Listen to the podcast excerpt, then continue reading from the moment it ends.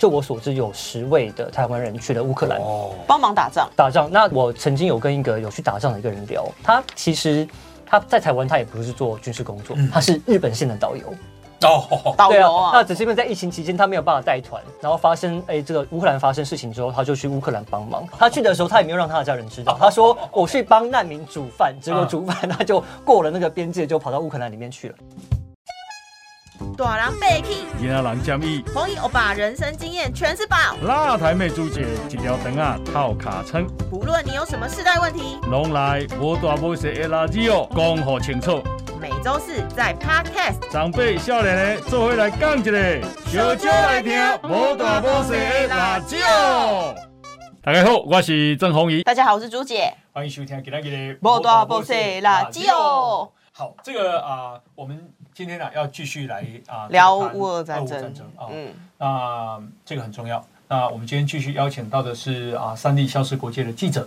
那这次到啊乌克兰去做战地记者啊，长达接近二十天的向政委哈，政委好，哎，郑大哥好，还有朱姐好，各位听众朋友大家好。好。那朱姐有没有什么问题要请教？好多哦，因为我觉得像我们一开第一集开头，我们有讲到今日乌克兰，明日台湾嘛。但其实，在战争开打之前，其实我们年轻一代普遍是觉得不可能打的啦，不可能有战争，因为其实近代而言是没有战争的嘛。所以，俄乌战争其实对我们这代而言，第一场现代战争。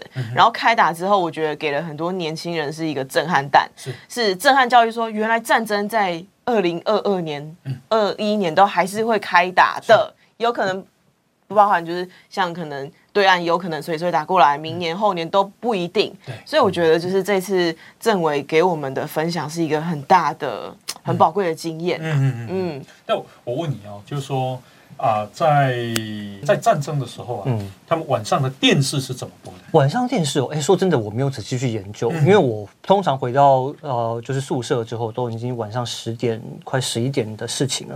啊，对不起，十点之前，因为他们十一点宵禁，哦。对，所以我们十点钟的时候就回去。然后我当时就已经开始在做呃其他的处呃研究，还有当天报道的一些整理，所以我没有特别去看电视。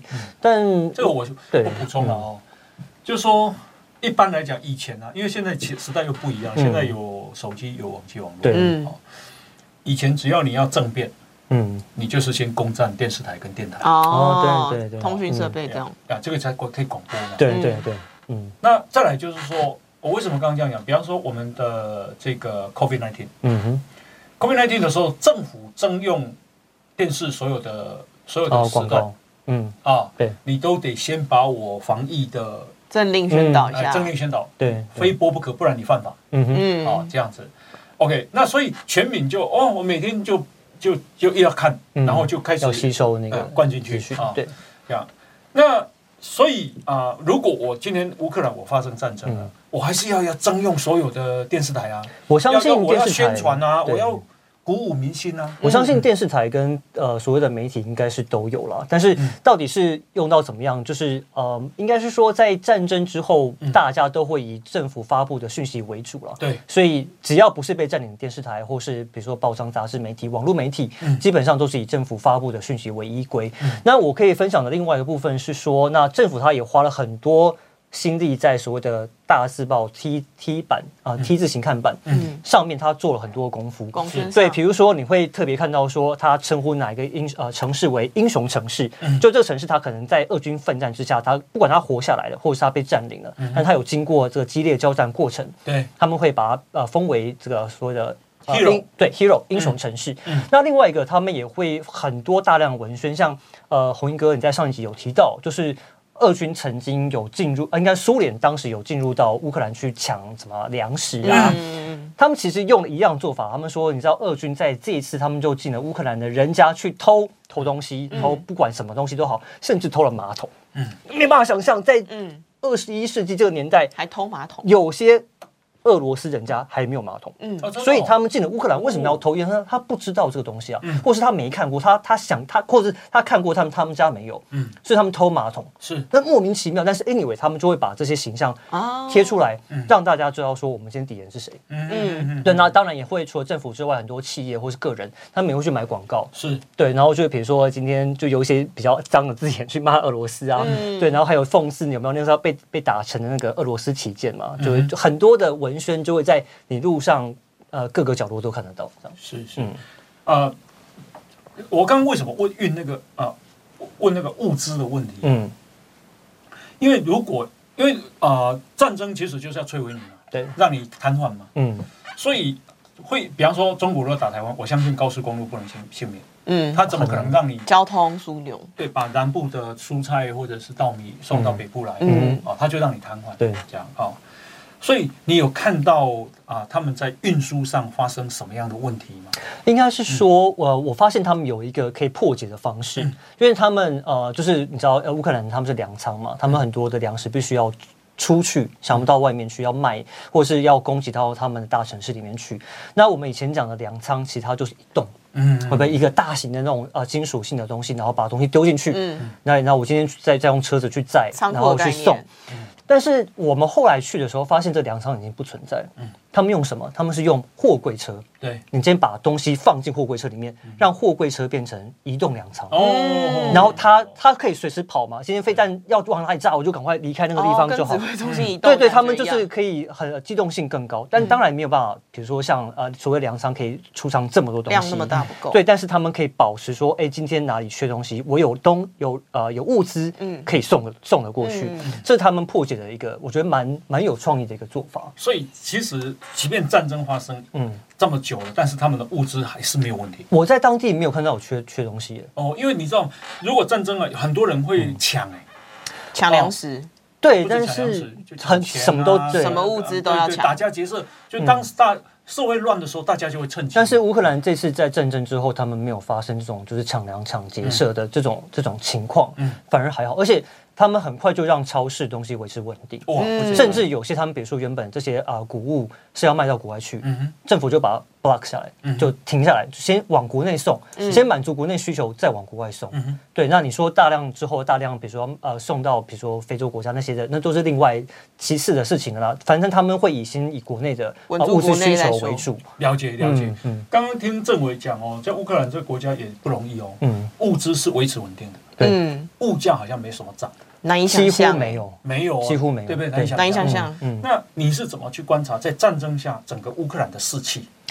我跟你讲，他们士气超高哎、嗯。我我这边举一个例子哦，就是我们大家都觉得说乌克兰想要加入北约嘛，对，呃，我当然相信乌克兰的政治人物也希望可以加入北约，但是你知道我在跟当地人聊的时候说，他们就说我们干嘛要加入北约？你知道我们乌克兰人有多强，我们自己打就可以了。嗯但是这个他可能需要北约呃的一些武器装备，但打我们自己打，嗯，对我他们有这个气度，就是说我不需要靠人家，我们自己来打自。己的敌人自己解决，呃，有有点像这样的概念。对，那那你说，呃，因为虽然说男性啊，他们是没办法离开了，就十八到六十岁男性没有办法离开，但是他们就算留在国内，十八到六十不能离开，对他们留不能去当难逃。呃，他们不能离开，但他们其实也不太会离开。嗯对，然后你今天可以上战场的，你就上战场。嗯那我今天有些人说真的，他不太适合作战，对，你逼他上去战场也没有用，他会拖累其他同袍。对，那他就开始找其他他可以扮演的角色。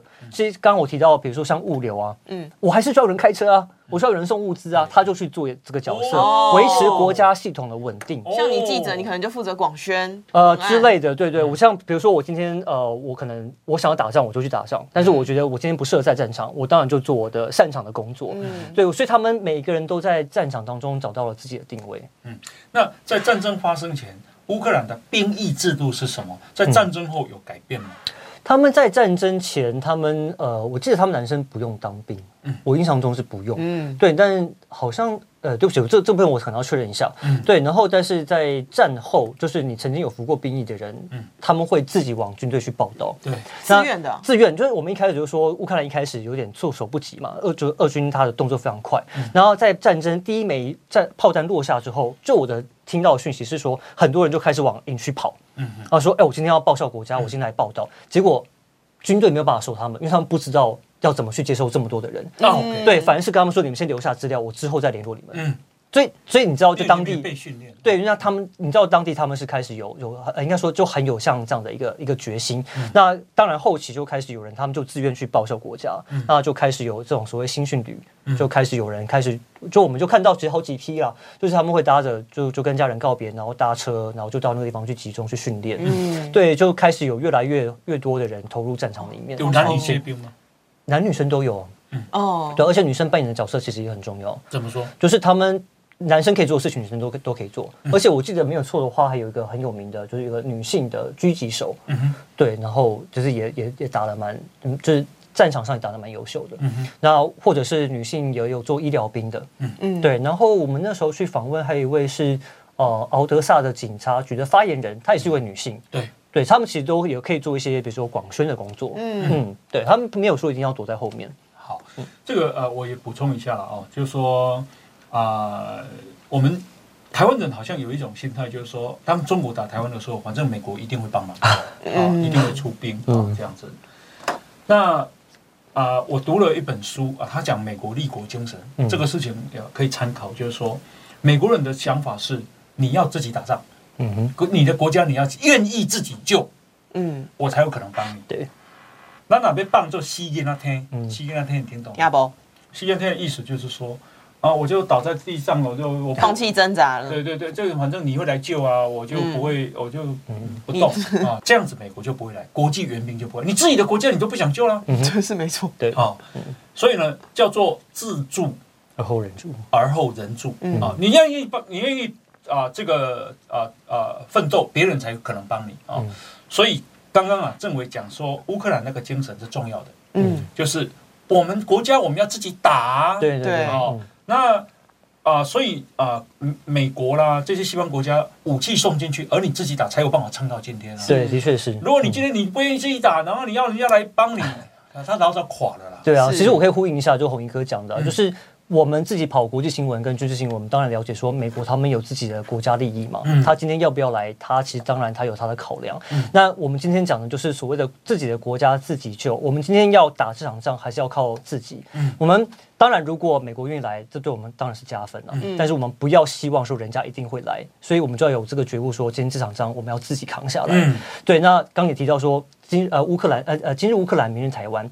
那乌克兰它的状况跟台湾当然不完全相似嘛，嗯我们四面环海，我们被封锁就被封锁了。那被封锁之后，你有没有这个意志可以撑得下来？嗯诶，如果今天美军他没有办法突破这个呃，就是中共的在在我们旁边的封呃这这个这个界限的话，我们可能就要撑短则一个月，嗯，长则数年。嗯，我们大家有没有这个意志可以撑下来？是是是，对，是这个我觉得台湾人现在很缺乏这个信心。嗯，对，我觉得呃，我觉得呃，这个外外国人好像会来救，或者是就感别人打过来对我们就没台湾人到底打不打得赢，就是我有嗯些疑惑，但是。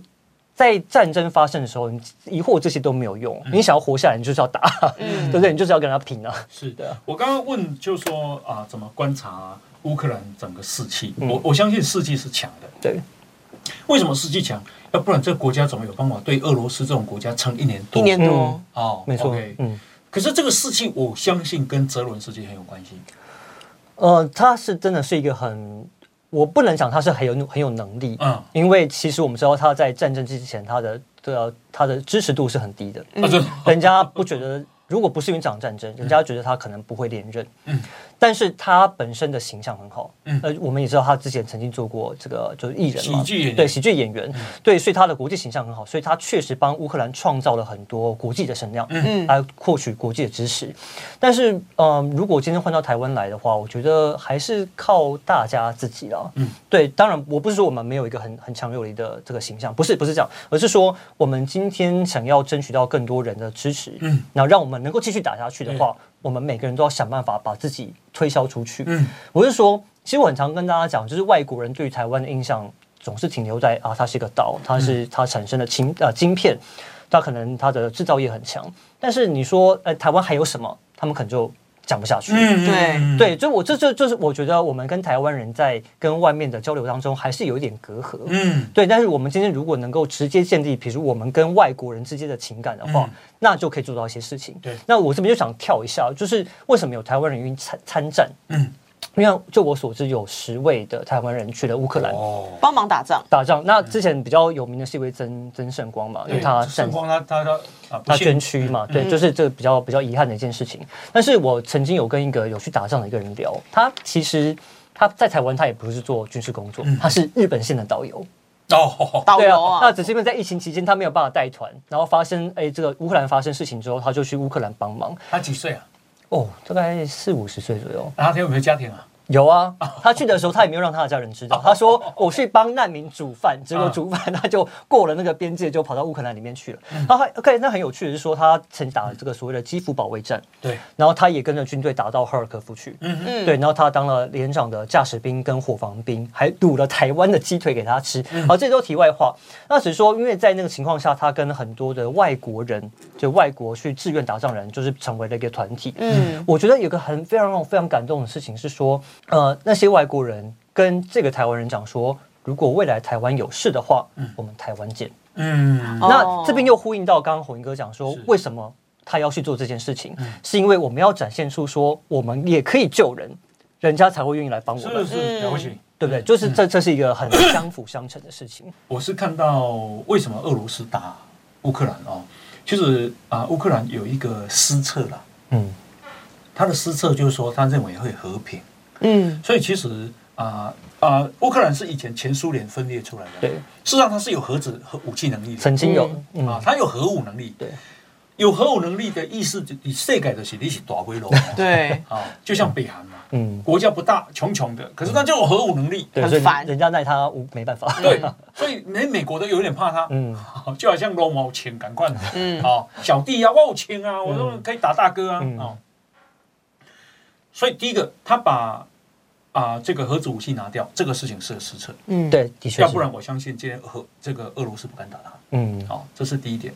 第二点就是说，他的据说他也是把啊他整个国家军队的人数大幅呃，下降，下降，对，啊，连一期都缩短。嗯，哦，那当然了，我如果看到你好欺负，我就欺负啦。哦，这样，所以啊、在这个俄罗斯占领克里米亚，在二零一四年的时候，嗯嗯，啊、美国跟乌克兰才发现事情很严重。走，对，哦，就是说，哦，啊，这这会真的会侵略呢？不是不会呢，而且侵略的时候好像拿他没办法呢。对，这样子，所以整个美国跟乌克兰才紧张起来，所以美国就帮他代训嗯，对，嗯。乌克兰很多军队队这样子。OK，嗯那所以也导致今天有意志跟有啊这个抵抗的能力。嗯，讲实话，你有意志也没有用啊，因为你如果没有能力，你怎么你有意志抵抗啊？对啊，的确是。但是其实我跟也可以讲一个事情，就是为什么是当时乌克兰他们错估的这个状况。嗯那我觉得有个很大的原因，是因为就是我们太用常理来看待所谓的集权国家。啊，因为我在我刚刚提到嘛，就是我们在去战争爆发之前，我曾经想要去，我也跟当地的就是当地人聊过，是一个很有名的学者，啊他就跟我讲说这场仗不会打啊、他说你们这些外国媒体就喜欢夸大，啊哦，我我当时有点被说服，你知道为什么吗？因为我们在台湾有时候看到外国人来做台湾台海，然后看他们的紧张，我会觉得哦有点荒谬，对不对？我去韩国采访，南韩采访，然后问南韩人说，哎，北韩是不是要打过来？你们会不会紧张？他们也说不会啊。嗯所以我那时候有点被说服。对，然后你再从比如说从军事外交的角度来看，在二月份的时候，其实当地还很冷，嗯。但是如果战车开进去的时候的话，那个雪会融啊，嗯，战车会卡在里面，所以我们评估说他不可能会去。不，可能在这时候，对他不可能在这时候去。然后再加上我们也听说，哎，他的确是有把部分的军队留在这个呃乌克兰边界，没有错，但是没有补给的物资啊，你没有补给物资，你这场仗要怎么打？是。我们那时候评估这些，就想说啊，评估下来他不可能会打，他可能就是说对收那个秀秀 muscle，然后跟你说我今天耀武扬威一下，嗯。嗯，真的当时大部分绝大多数的想法都是这样，但是我们就千估错呃万估错估这件事情，就是普丁啊，是是是是，集权的领导人，今天他今天想要打，他今天想要回军，我才不管你死多少人，嗯嗯。嗯，我前一阵子也跟一个乌克兰的一个学者在聊，嗯。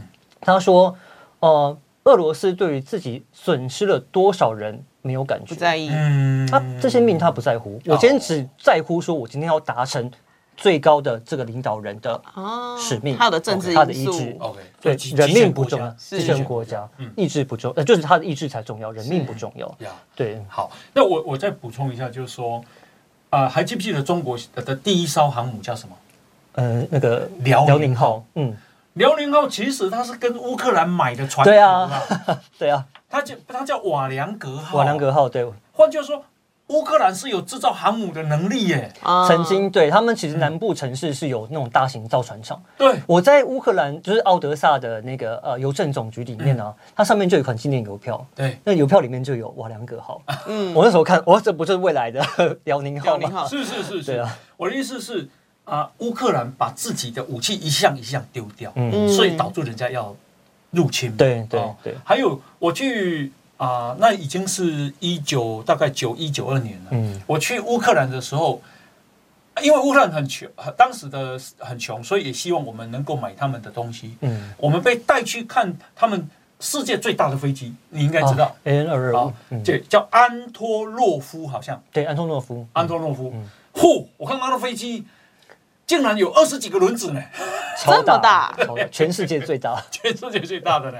哦，它好像那个开口开来开以后，飞机还可以再放进去。啊，对对哦，对，那结果他在开战第一天就被炸掉了，目标很大，对对对，很可惜。也就是说，乌克兰其实是有很强的航空能力，对或者是海军能力，或者是核子能力，对。可是他把一样一样把自己拿掉以后，自己变成一个军事上的弱国，有点像自废武功啊，自废武功。对，有点可惜。对签了很多协定跟宣言，我就觉得一切都和平啦。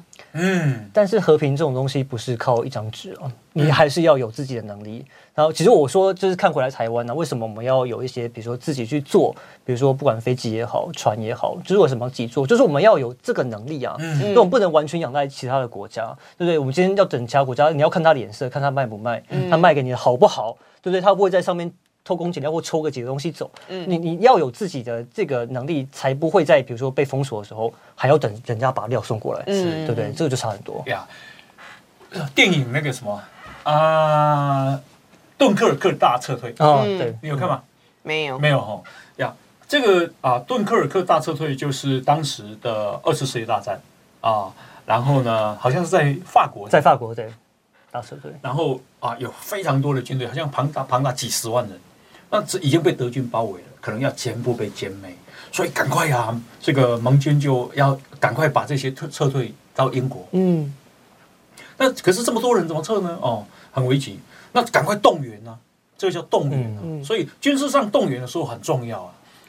那时候我记得连民间的那种小小帆船，对就是我已经七十几岁了，嗯。我还是带着我儿我儿子赶快开船，能载多少人算多少二十个也算二十个啊，就我们自己的这个子弟啊，嗯，哦，那你可以看到乌克兰里面的动员状况嘛，动员他们其实没有到特别的去动员什么东西，但是我可以看到是当地人真的非常的哦主动嗯。去协助跟帮忙。对。像我刚刚提到，比如说啊，我应该可以提到说，比如说一个药品的公司，嗯。他们在战争爆发之后，然后他们主动把自己变成所谓的军方的呃药品提供厂，嗯，我专 for 就是乌克兰军队，对，对，然后比如说当时很缺止痛药，什么药都从这边出去。嗯。那另外一个部分说，这些药品要出去，其实遇到了一个很大的困难，就是没有车。嗯。那很多人就自己开车来，哦他不是被动员的哦，对。他是自己开货车来，嗯。然后我帮你把这些东西送到比如说哈尔科夫很前线的地方去。嗯。那这些你不需要特别去跟他说你要做什么，嗯。他们自己就想说我可以做什么，嗯哼，所以我没有看到他特别动员什么，嗯，对，都自主的，几乎都是自主的，嗯。对对你。知道最近不是台湾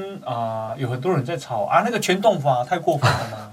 所谓的全民动员动员对。准备法啊、嗯这样为什么要全民动员准备法啊？要要要立这个法，然后大家要有一个动员的训练嗯嗯啊，要有一个名册。对，你没有组织跟管理，你一旦战争的时候，大家就乱成一手团。对，的确是，嗯的确是。那为什么要啊十六岁的高中生也要造册？是因为啊这些高中生真正到死发生的时候，比方说可以去清扫学校嗯，去帮忙。啊，然后让军队进驻，或者去打帮忙打扫厕所嗯，啊，或者帮忙运啊，不是运了，就是帮忙搬东西，对对对，类似这样。嗯，那就是全世界那那个啊乌克兰有没有全民动员法？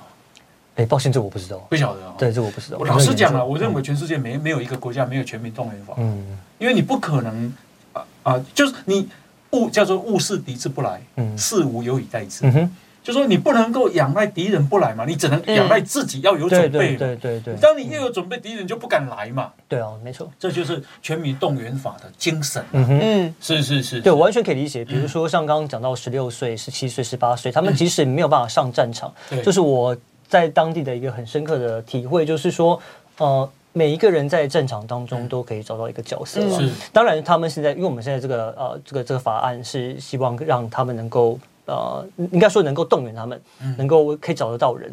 对。对，那但是在当地的话，比如说学生可以做什么？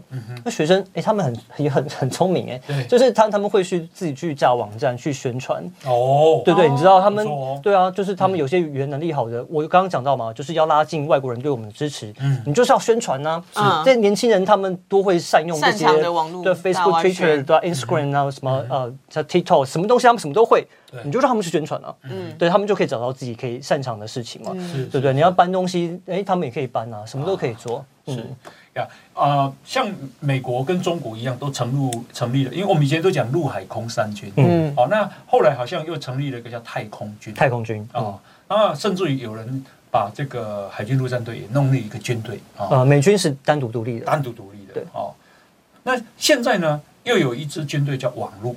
嗯。啊，因为网络军也很重要，因为嗯现在网络作战嘛，嗯哦那为什么要网络作战？就是说我我我对你开始打认认知作战，嗯，哦，让你以为这是真的，事实上它是个假消息。对当地假讯息超严重。哎哎，非常非常严重。所以他们其实刚刚呃您提到的这个呃这个呃资讯作战这个部分，它其实分为两个层面啊，一个是真真正针对比如说呃政府单位进行攻击的，嗯。比如说像我这两天才刚看到，听说不知道在哪一个俄罗斯哪个地区的城市的电视台被害。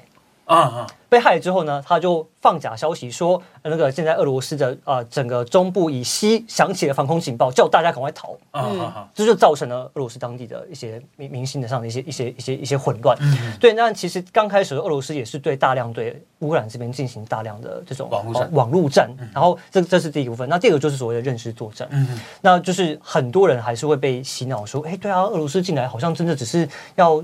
他们讲的嘛，打击纳粹嘛，我们没有要攻占乌克兰呐、对我们只是要这个呃这几几个呃，比如说呃这个这个要他们锁定的目标，对我们打击，我们就结束了。嗯。哎、真的有人信哎、是是，是。对啊，因为我知道有些乌克兰人在跟呃，甚至跟乌克兰人或跟一些俄罗斯朋友在聊天的时候，他说我没有办法跟他们沟通，嗯。因为事实上就不是这样啊。啊，好好，对对，所以他们后来做的方法就是我用新闻，用更大量的新闻去压覆过。哦，或者是赶快去澄清，像我记得有一个很有名的单位叫做呃基辅独立报，就 Kiev Independence，它在 Instagram 呃在 Telegram 在上呃很多平台上面，他们的速度非常之快，只要俄罗斯假消息出来，就马上盖过去。嗯哦，好好，对，那我觉得台湾其实资讯也很强，我们也可以做到这个可以。做到这个，嗯嗯，是那。啊、可以有在战争的时候有发现很多的啊飞碟，不不飞间谍间谍吗？有，真的有。呃，我没有亲自遇过，但是我分享一个案例，就是说有一个呃民兵啊，他们在一天晚上的时候去查一个老师的家，嗯他说那个老师哦看起来就就很一般人，嗯就路上 nobody，你没有特别看到他怎么样，有他有有太太有小孩，但是当他走进他们家之后，你知道拿了什么东西吗？他拿了一颗手榴弹，嗯当场把自己炸死。啊，我的天啊！对，就是真的有，而且哦。他们也常会在，比如说为什么哎呀晚上要宵禁，他们晚上十一点到白天的五点是不能外出的。嗯。是。对，那因为他们就是会在晚上的时候去偷摸，比如说你现在军队的地点，或者是他们，我还看过一个是是乌克兰人当间谍当间谍，然后还有人跑到比如说。帮俄罗斯做间谍，对，然后他还没有地方去插旗，插了那个俄罗斯的空降兵的旗子，嗯。意思是说你可以在这边降落在这边空。降。啊你看这边讲过然后他们就说你干嘛要做间谍？那，有些人是为了钱，嗯。嗯，他说那个不是，可能是因为战争之后他没有钱，他就为了钱而卖国。嗯。那另外一种是他就是心向，你知道，阻隔。认同就是俄国，对，就是所谓的兄弟之邦，他心向俄国，嗯。所以有这两种人存在。是是是。嗯，那我再我再请教一下哦，我是读啊这个嘉嘉义的这个国小。嗯，啊，那我我记得我们国小旁边啊都有以前都有防空洞，洞，嗯，对。好，其实现在好像没有防空洞，现在其实我们大部分比较看到的防空洞都所谓的地下室啊。对对对对，其实，在乌克兰也是啊，嗯。呃，几乎呃政府大楼的楼下都有防空洞，嗯。然后另外一个常用的防空洞就是那个地铁，嗯捷运站、地铁站，大部分就比较常用的是这几个地方。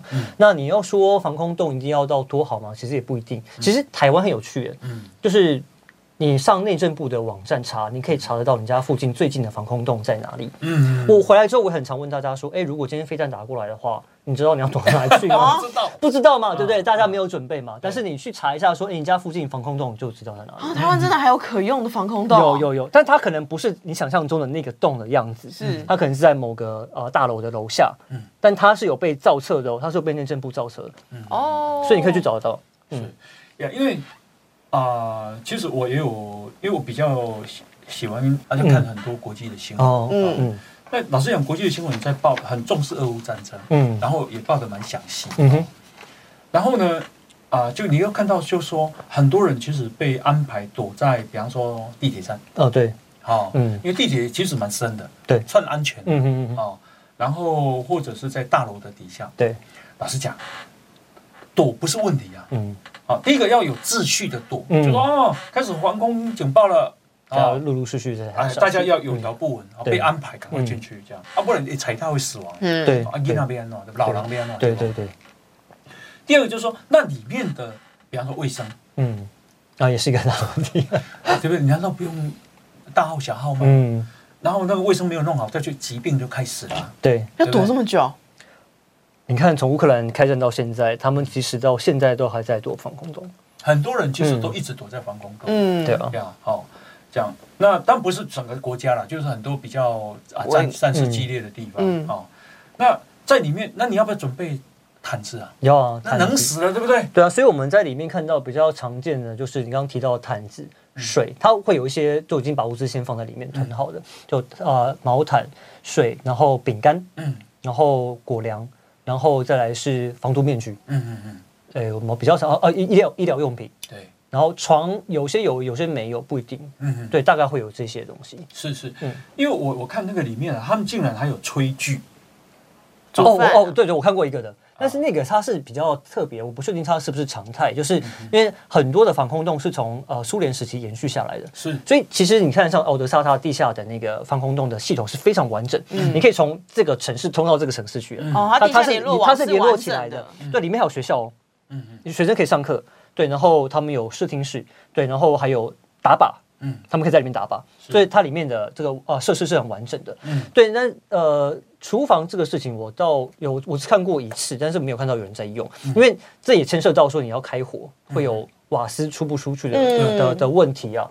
对，然后其他的部分是我大部分看到的都是吃口粮、嗯。饼干类的比较居多。是是是嗯。是这样，那我知道的是说，像现在乌克兰新的学校，嗯，你没有防空洞是不能开学的，一一定要、哦一定要放防空洞，而且泽伦斯你看嘛基在有经验以后才准备，对，，而且泽伦斯基那时候也要求说，你防空洞里面一定要有电视，嗯哼通讯一定要可以用，嗯你才能让人家进去。嗯。对，像我，你这样的啊说明非常好，就是说，如果我们真的要借鉴乌克兰嗯，啊，那我们到底学到了什么呢？我随便举例，我们现在就是万安演习啊，啊，在很久的时候才有一次中午说，哦，明天哦。呃，不要出去哦。十二点半到一点，对，万安演习1点哦，半到2点哦，然后车子要停在路边了，很吵，我跟你讲，那万山演习那个真的就啊，说真的就演戏啊。嗯。对，我觉得大家没有那个感觉，你要让大家真的有跑过一次。嗯。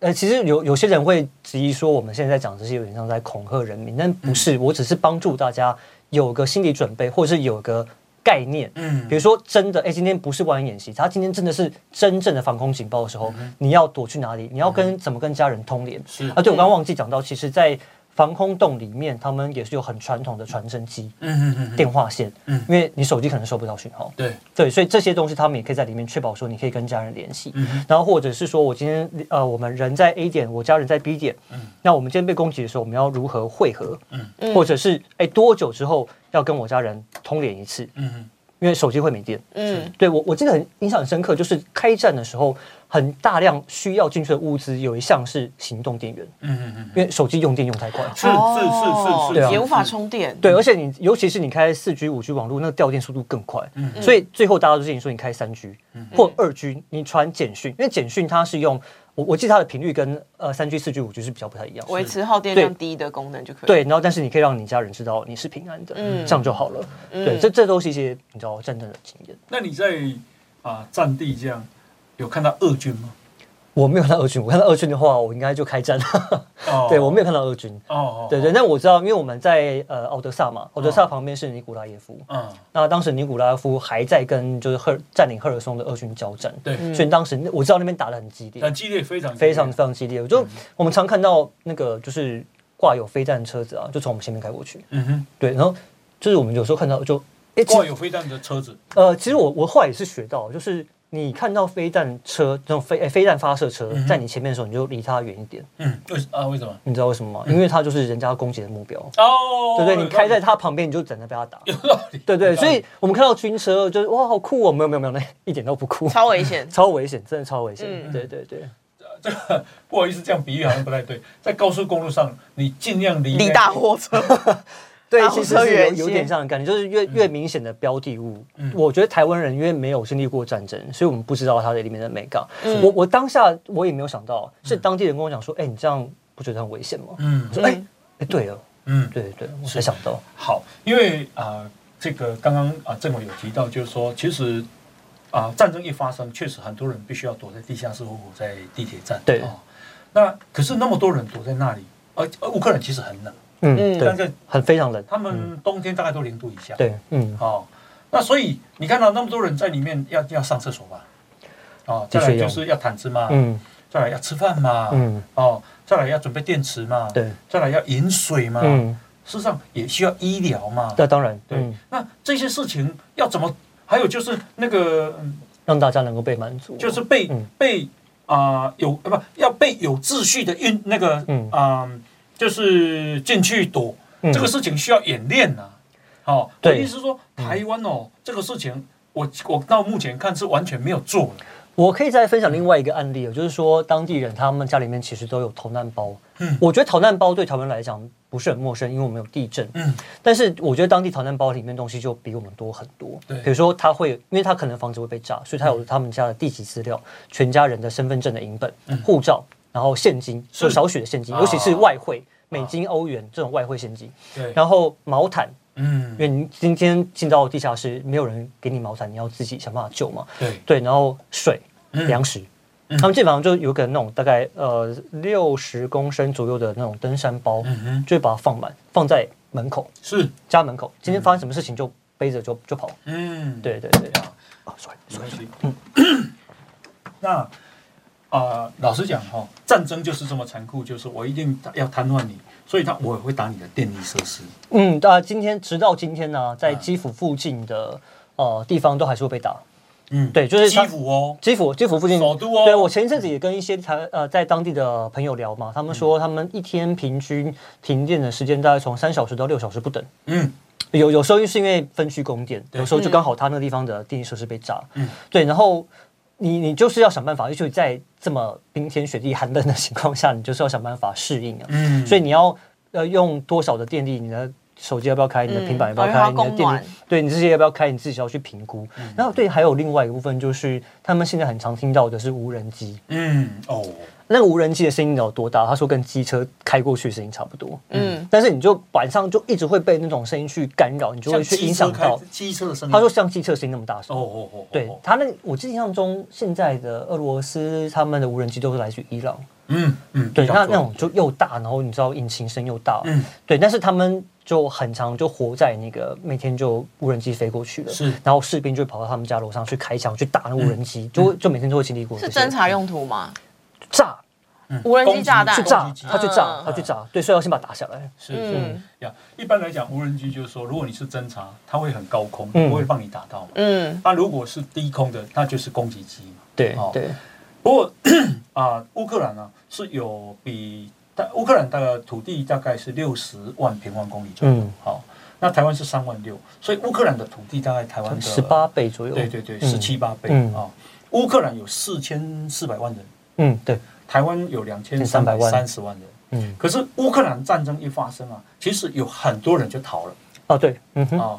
如果我没有记错，好像逃了一千多万人，是不是？呃，一开始的时候，呃，呃对，跑到波兰好像将近六十几万，呃，哎，不六六百多万，六百多万，对六百多万。然后嗯就说跑，有些跑波兰，有些跑到那个什么，叫叫做什么？呃，匈牙利、斯洛伐克，对然后波波罗的海那三个国家，其实其实都有。然后欧洲、法国、德国都很多。是是是是。嗯那四千四百万人跑跑掉了一千多万人，整个国家的运作有如常。因为他们当时逃出去的，他们只有老弱妇孺可以离开，哦有妇女嘛、老人、小孩嘛，所以其实对国家来讲没有太大的影响。嗯那曾经有人问我说：“你不觉得这些人逃好像没义气。呃，对，但是我跟他说，你让他逃是件好事，嗯因为他在乌克兰里面，他没有办法维持自己的生活。对那你想想看哦，你今天的家人，你的先生去打仗，你丈夫去打仗，嗯他在前线他会心系的家人，他怎么、这样怎么打？那你不如你就带着你的小孩离开，然后去比较安全的地方。对我我觉得这样是比较合理的一个、一个一个做法。那当然，在我进去大概是四个月之后，那已经开始陆陆续续有人返家了，嗯他们就评估说，哎，我现在家园 OK。然后我想回去见我的丈夫，他们就回去了。嗯对，但是在开战初期，我觉得你要让自己家人去一个更安全的地方，我觉得不是什么很很严重的事情。嗯，对，而且我反而支持你去这样做。嗯嗯嗯。然后啊、这个战争已经打那么久了哦，是打到这样是啊、士气比以前高，或者是新房有被瓦解没。有没有，他们越打士气越高。哎，因为你看到现在，呃，应该说俄罗斯一直希望可以，呃，原本是整个吃下乌克兰嘛，然后到后来就是呃锁定在所谓东部地区对，那现在一直往后撤，防线一直往后撤，所以乌克兰他们是他们称之为越打士气越高，嗯然后 而且武器越打越好，嗯，对不对？因为西方的武器一直送进去，嗯源源不断。对，所以虽然说乌克兰人，我说真的，他们的死伤其实也相当严重啊，嗯他们没有讲出来，但是我们知道，嗯，你知道相信跟啊俄罗斯不会差太远哦。哎，在一开战的时候，嗯，他们的死伤比好像一比五，一比五的意二思是，一，呃，一比五是乌克呃俄罗斯五个，然后乌克兰这边一个，嗯就可大概可以算出来那个比例。嗯啊嗯嗯，对，但是我知道说一开始他们其实状况很呃很严重，而且还有那种听到的是部队去前线打，打了之后因为死了太多人，嗯所以回来之后解编跟其他部队重组成一个新的单位，再送到前线去。嗯对，你就知道当时的死伤的速度是很很快的。嗯但是我知道，即使在经过这么多场战争之后，而且他们有这么多更好的武器之后，他们现在也是很有信心可以推回到至少在开战前的这个情况。是对，但是你说要完全打回顿巴斯嘛，取回克里米亚嘛，这当然是他们的终极的目标。嗯但我觉得这场仗可能会维持在这个状态好几年的时间。呀，那也其实我们有一些也是得知媒体啦，嗯就是说好像乌克兰在春天会反攻啊，嗯哦，这样。老实讲，讲春天会反攻哦，我相信搞不好也是假的啦。呃，因为如果我跟你讲那春天要反攻，你就有准备了嘛。嗯，哦对，它就是一个士气。通常这种反攻会来自出其不意啊。嗯，哦对，类似这样哦对对对，不过啊，因为美国啊经历过越战，嗯，美国越战其实是失败的。啊对，哦，那因为是呃美军啊子弟死伤太多了，然后而且花钱如流水，战争是很花钱，嗯，所以后来啊啊就产生了反战心理，对对，欣赏是因为反战，所以呢美国才会打输，嗯，哦，因为那个叫做心防崩溃，，对对，美乌克兰有没有反战的这种？乌克兰是被攻击方啊，哎。他们当然不会有反战的思维。台湾就有啊，台湾就讲说，我们就投，我们就和平，和平，那就投降。没有，乌克兰没有 没有这种这种氛围出现。嗯对他们应该说，你今天要反战这件这件事情，应该是发生在俄罗斯境内。嗯，我们今天被打的人，我们只有还手的选择，嗯我没有反战的选择。是这是斯拉夫民族性嘛？诶，对我们以前都讲俄罗斯这是那个战斗民族嘛，其实我觉得乌克兰人也是啊，但是他们东斯拉夫族群的那个个性是很很强强悍悍的的。对我没有在跟你客气啊。嗯。对对对。因为我很多朋友都说，就是其实对于台海战争这件事情是蛮消极的，就是就像两位刚刚讲的，可能打过来我们就直接投降，然后可能很多开玩笑，就说床头我就直接放一面五星旗啊，有没有？就直接打过来，就直接举手投降，然后直接那个族群认同，就不会波及到我，就是不会想到后续这些东西，我觉得这种说法是很可怕，这种想法也很可怕很。消极。这是非常可怕的事情。对，那嗯，我们只能说，很多人在问我们说，那我们现在还可以再做些什么事情？就是我们除了把乌克兰带回来的经验跟大家分享之外，我觉得有很重要的一件事情，就是你要建立对这个土地的认同感，就是我是台湾人这件事情。对我就是你今天我你如果你对这个土地认同感，你就不会让这个土地任意的被人家侵占。嗯嗯嗯对不对？你说，哎，这这呃，当然这也牵涉到后面这个所谓的你的呃生活，你想要选择什么样的生活？你想要活在一个自由民主开放的世界。制度了，制度，嗯。对，还是你想要活在一个就是被人家集权统治的世界里面，然后被人家看成二等二等公民？嗯。对我我想要活得有尊严啊，你这是你自己的选择。那我觉得大家当然现在可能很消极说啊，我们军队不知道可不可以跟人家打啊，我们不知道不知道可以撑多久啊。我我可以理解大家有这种想法，但是这就是为什么我们现在一定要让更多人建立对土地的认同感。嗯。嗯。我们现在一定要做这件事情，而且一定要加快加强。是，嗯，周姐身边有这样的朋友吗？哦，讲出来会不会被被你骂？不会啊，因为你要反映事实啊，我不会，不过因为有些人就是可有不一样的想法，嗯。就是因为其实包含台湾现在状况，就是比如说你说万安演习，大家都是很消极，觉得很烦躁嘛。嗯。然我后不烦躁，我是说我们做太少，不是我，我说我是呃，民众会觉得这件事情很扰民啊，嗯所以其实每次万安演习或干嘛，你就会发现社群会有这样的声音啊，又在扰民干嘛的。嗯。然后或者是呃，因为现在那个台湾的征兵制度，然后其实呃，那个叫什么，就是他只需要服三个月的兵，爽兵。嗯然后现在就是呃，包含一些年轻人四个月了，现在嗯，也是，现在一到一年了，对对对对对对对，因为这件事情，啊但是因为这件事情，其实台湾也会对就是自己有没有打仗抗敌的能力也非常质疑。嗯哼，然后还有，因为台湾对现在普遍年轻人对于战争是没有什么意识的。嗯那包含像刚刚那个政委有提到说，其实他们。呃，你说乌克兰会有很多，比如说防空洞，它的一些制度或者是什么防弹包，其实都做得很好。但因为放在台湾，其实在发真的发生事情之前，台湾人民可能完全没有想过，一定不会想到我需要事前准备。你就说地震包好了，可能很多人家里都不会有准备啊。我家就是根本连地震包都都没有没有的状况。可是如果我觉得要如何在发生事情之前去建立这样子的思想的教育，是真的很难。那难道乌克兰在发生战争之前，因为你们说其实乌克兰舍弃自己很多武器嘛，它是处于一个想要和平的国家，嗯他他那他怎么会同时去做一个这样子准备战争的前置作业？就是缺乏，对啊，就是缺乏，对所以就是一定是等战争之后，他才会陆续有这些这样的意识嘛。是，所以这个事情就很重要。我刚刚不是讲说，嗯。乌克兰这个国家太年轻嘛，对。他很多事情都没有想到，都没想到他，他认为说啊，我这个国防预算少一点，所以我的社会福利就多一点。对，，OK，可是他才发现那个事情是错的对，哦。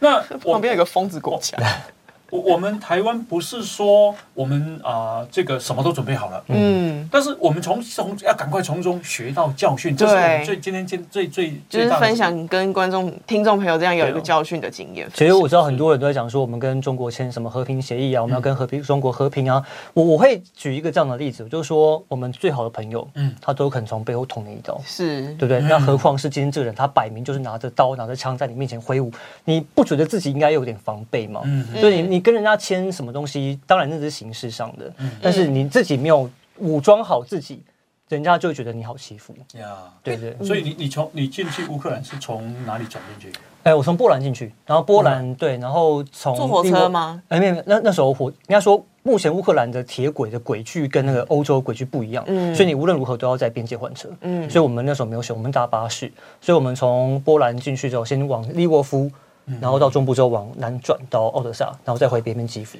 现在的芬兰跟波兰就有一点心态，就有点像谁，你知道吗？谁日本。怕？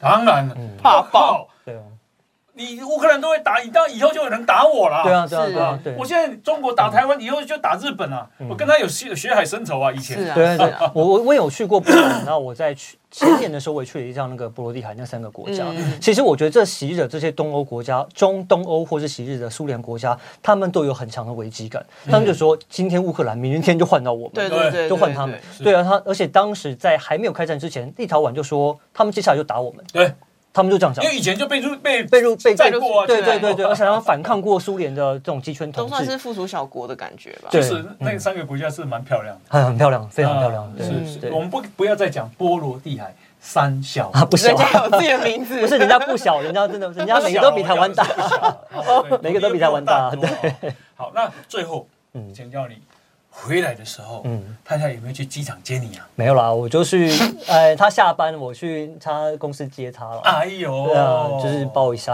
啊，恍若隔日啊，哎，对，恍 恍若隔世啊。真的是恍若隔世。没有啊，就是很珍惜啊，会更珍惜。是是是是就是有这样一个那很高曾经分开兴哦过。。谢谢。嗯当然，当然，当然，当然。对 OK，好，我们啊今天啊邀请到的是啊三立消失的国界的这个节目的啊记者向政伟啊，是呃到啊俄乌去采访啊这个战地。他老实讲哦，是人生啊非常非常难得的经验嗯。两千三百万人，大概也只有一很少数有这样的经验。对啊，太少了。是那诶，透过这样的这个访谈，其实也希啊希望大家心里面有更多的了解他们的处境，对啊，我们要做的事情。嗯，好，那我们呃今天非常谢谢政委，嗯哼，这个消失的国界，战火下的乌克兰啊二十天精精华，是是是，对就是说你这书的版版税都要捐出来啊。对我已经先把我的稿费，还有我在上节目的费用，我已经先捐一批出去了。嗯对，那之后所有不管是实体书或是电子书的版税，嗯我会全部捐出去。捐到哪里啊？捐给乌克兰台湾队，他们是一个在哦到现在都还在当地协助当地的一个一批台。湾人在乌克兰做当地的协助。对对对嗯对，好，那啊大家有兴趣可以买来看啊。是好，我们今天啊时间的关系进行到这边。好，波导波谁？垃圾哦。再见，拜拜，大家拜拜。拜。如果你喜欢《波大波塞垃圾哦》这个节目，赶快分享，让更多人看见。好，记得按赞粉丝团，加入 Line，搜寻“摩大摩西垃圾哦”，就有我们节目的最新消息哦。我们节目在 Apple、Spotify、KK Bus、Google 这些平台都有哦。摩大摩西垃圾哦，我们下次见，拜拜，拜拜，拜拜，拜拜，拜拜，拜拜。